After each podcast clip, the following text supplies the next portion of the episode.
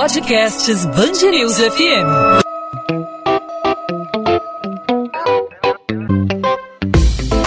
Dois às 20, com Maurício Bastos e Luana Bernardes.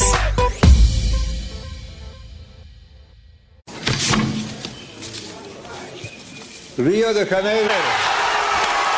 Cinco anos após as Olimpíadas Rio 2016, a reportagem da Band News FM fez um levantamento sobre o que ficou do tão falado legado olímpico. Eu acho que o grande legado que as Olimpíadas podem deixar, e essa convivência com o Comitê Olímpico Internacional, é um legado de planejamento. A construção das quatro escolas que serão erguidas com estruturas do Parque Olímpico na Zona Oeste vai começar em setembro, depois aí de tanto tempo dos Jogos aqui na capital fluminense.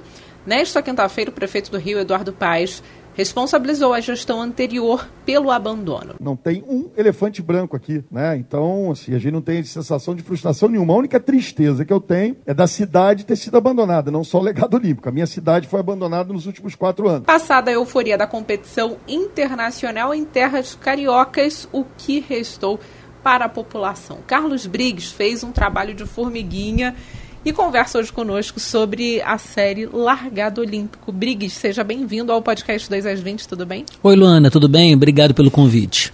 Briggs, queria que você começasse falando como foi seu trabalho de apuração, levantamento, de tudo que você pesquisou e o que mais chama atenção aí é, do que foi prometido e que não foi cumprido. Bom, primeiro eu tive a ideia de fazer essa matéria pensando como é que está a vida do carioca hoje. Eu quis saber como é que tá aquele carioca que anda de bicicleta, aquele carioca que pega o BRT? Como é que tá a vida dele no dia a dia passados cinco anos dos Jogos Olímpicos? Porque a gente viveu uma euforia, um êxtase dos Jogos Olímpicos. Eu lembro que isso mexeu muito com a autoestima do carioca e na época já cobrindo as Olimpíadas, os Jogos do Rio 2016, a Olimpíada, os Jogos Rio 2016 eu já me questionava o que seria depois. A gente está acostumado com essas coberturas de que na hora tudo é muito é, entusiasmado, a gente fica muito para cima. Mas o que, que vem depois de acompanhamento? E eu queria saber como é que está a vida desse carioca. E aí eu fui pesquisar. O que, que eu fiz? Eu peguei o plano de encargos da prefeitura, aquilo que a prefeitura se comprometeu enquanto candidata sede dos Jogos de 2016, e o que, que de fato ela cumpriu. E daquilo que ela cumpriu, o que, que ela mantém? Porque ela pode, por exemplo, os BRTs, eles foram todos eles inaugurados, até antes mesmo da, dos Jogos Rio 2016. Mas eles não foram mantidos. E aí o prefeito Eduardo Paes, a gente já sabia que isso ia acontecer, ele coloca a culpa na gestão anterior do prefeito Marcelo Crivella, e com boa dose de razão, porque o prefeito Marcelo Crivella realmente negligenciou muito a manutenção dos BRTs, mas o prefeito Eduardo Paes ele já está sete meses à frente da prefeitura. E é muito interessante o discurso do prefeito Marcelo Crivella e agora do prefeito Eduardo Paes, quando eles falam, por exemplo, de intervenção. Vai ter uma intervenção da prefeitura. Parece até que era um outro governo e aí agora passou para a administração municipal. Na verdade, sempre foi da prefeitura. Só foi concedido esse serviço. Havia uma concessão do serviço. Mas, em última instância, quem tem que ser cobrado o tempo todo é a prefeitura.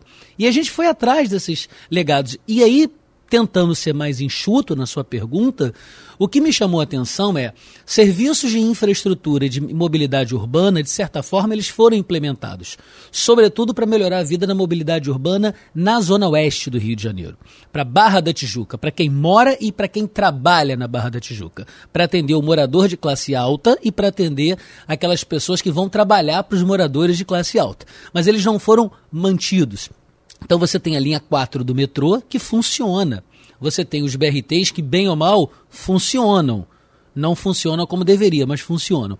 Então, foi uma estrutura muito bem pensada para o turismo, para atrair uh, o mercado privado, para atrair investimento privado, como o caso das concessões, como o caso do Rock in Rio, que utiliza o Parque Olímpico para grandes eventos, e também para, sobretudo, muito voltado para o morador da Zona Sul e da Zona oeste do Rio de Janeiro, ali naquele eixo da Barra da Tijuca. O que ficou mais de largado? Dá para avaliar, fazer uma avaliação com base no seu levantamento de, de reportagem, o que chama mais atenção?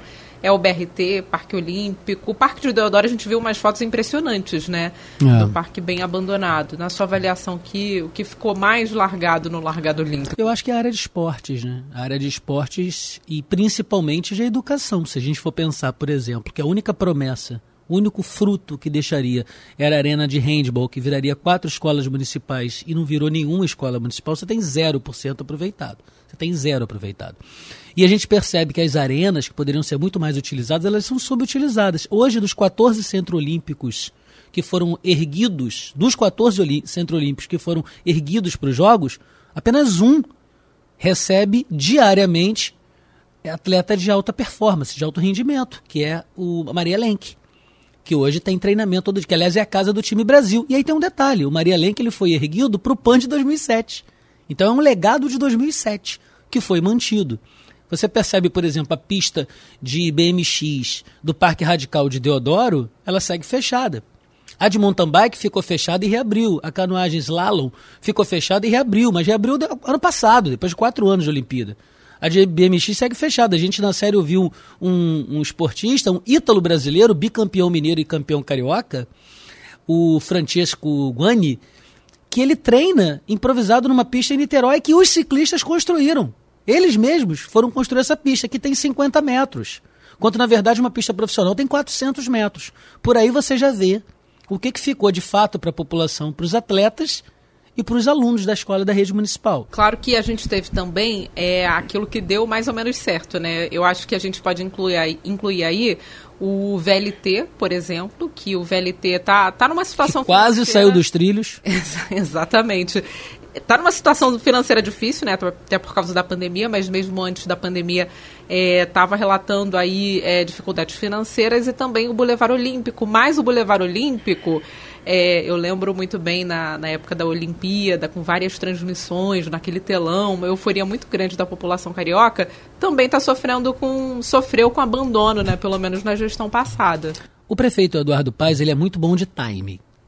E ele sabia que ia começar os Jogos de Tóquio agora. E que a gente ia fazer essa reportagem. E que todos, todos os veículos de comunicação fazer essa reportagem. Ele deixou para anunciar algumas coisas. Eu acredito, eu acredito, estou dando um relato aqui de um carioca, que o prefeito Eduardo Paes ele vai olhar com mais carinho para a zona portuária e para o Boulevard Olímpico, porque eu penso que ele tem uma visão mais estratégica do ponto de vista de atrair investimento e de atrair turismo do que o antecessor Marcelo Crivella. Isso é uma opinião pessoal.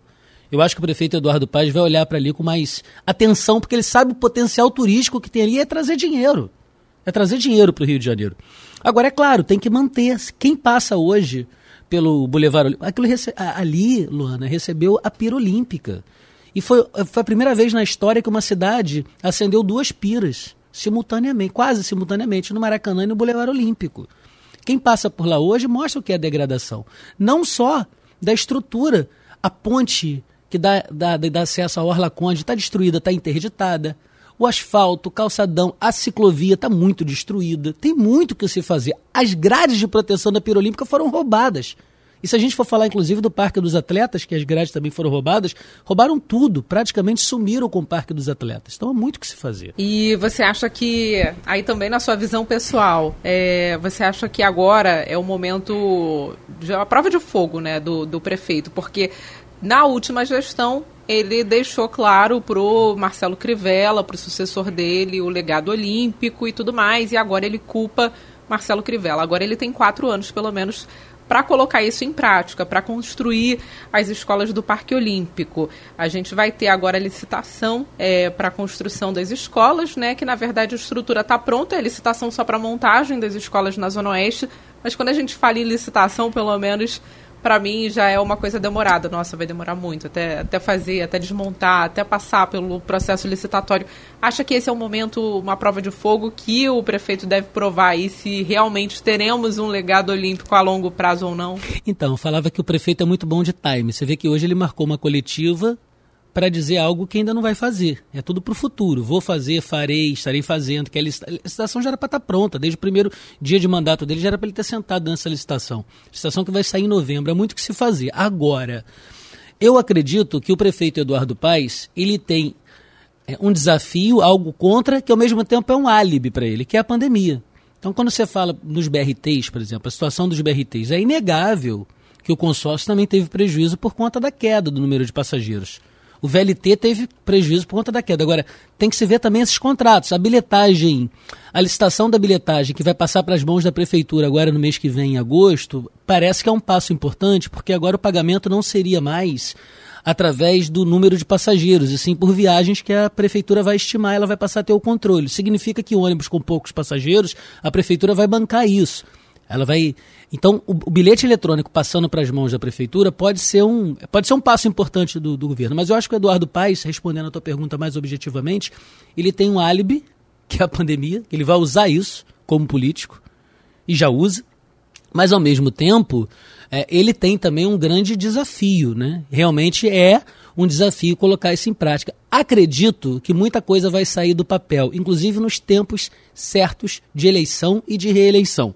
O prefeito Eduardo Paes sabe, daqui a pouco a gente vai ter, lá, lá para frente a gente vai ter já reeleição para a prefeitura. Então acho que na época certa a, a cidade vai ter aquela punjância e vai vir. Agora, precisamos é que sejam duradouras, né? Precisamos que tenha investimento e não só para retomar, mas fiscalizar e manter. Carlos Briggs, repórter da Band News FM, fez essa série de reportagem aí é, sobre o largado olímpico, né? De legado a largado olímpico. As reportagens do Carlos Briggs você pode conferir lá no nosso site Band News FM Rio com.br só procurar por Largado Olímpico, você vai encontrar algumas reportagens do Carlos Briggs, que fez todo esse levantamento sobre a Olimpíada cinco anos após os Jogos. Briggs, obrigada pela participação.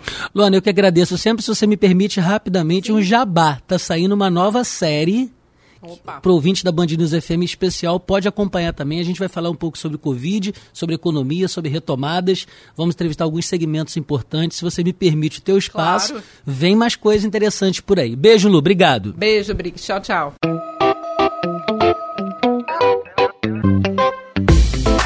Dois às 20, com Maurício Bastos e Luana Bernardes.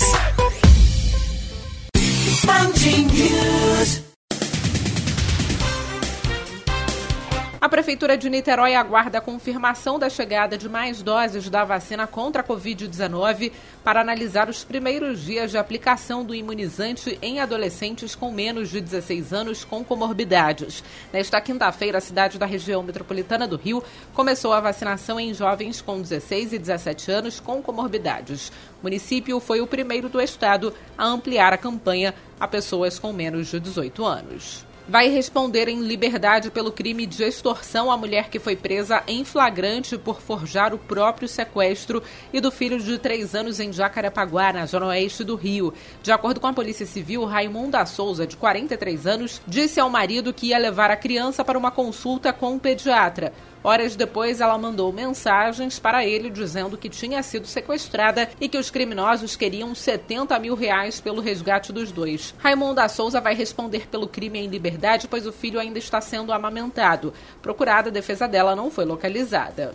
O Ministério Público do Rio conseguiu na Justiça o bloqueio de 2 milhões e 800 mil reais de bens e o afastamento do delegado Maurício Demétrio e de outras pessoas envolvidas em um esquema de propina. Demétrio é investigado por cobrar vantagens indevidas para permitir a venda de roupas falsificadas em um polo de vendas em Petrópolis, na região serrana. Segundo o Ministério Público, os crimes foram cometidos entre 2018 e este ano, quando ele comandava a Delegacia de Repressão aos Crimes contra a Propriedade Imaterial. A defesa de Maurício Demétrio não foi localizada. Já teve alta e passa bem a mulher que foi atingida por uma bala perdida no rosto durante confronto entre policiais militares e criminosos em São Gonçalo, na região metropolitana do Rio. De acordo com a PM, durante uma abordagem a um motociclista no bairro Boaçu, um criminoso armado atirou contra os agentes. A mulher passava pelo local e ficou ferida no rosto por um disparo que partiu de um policial que admitiu a ocorrência. A Polícia Civil investiga o caso. Procurada, a Polícia Militar afirmou apenas que o agente reagiu à ação criminosa. 2 às 20. Maurício Bastos está de folga e vai emendar essa folguinha aí com as férias em agosto. Até lá, eu, Luana Bernardes, te acompanho por aqui sempre com episódio do podcast 2 às 20, de segunda a sexta-feira, a partir das 8 da noite, nas principais plataformas de streaming e também no nosso site bandnewsfmrio.com.br. Eu volto nesta sexta-feira com mais um episódio para você ouvinte da Band News FM. Até lá você pode entrar em contato comigo pela minha rede social, Instagram, Bernardes, underline Luana, Luana com dois N's, onde eu falo sobre a coluna de literatura aqui da Band News FM do Rio e sobre as minhas leituras também. Até sexta!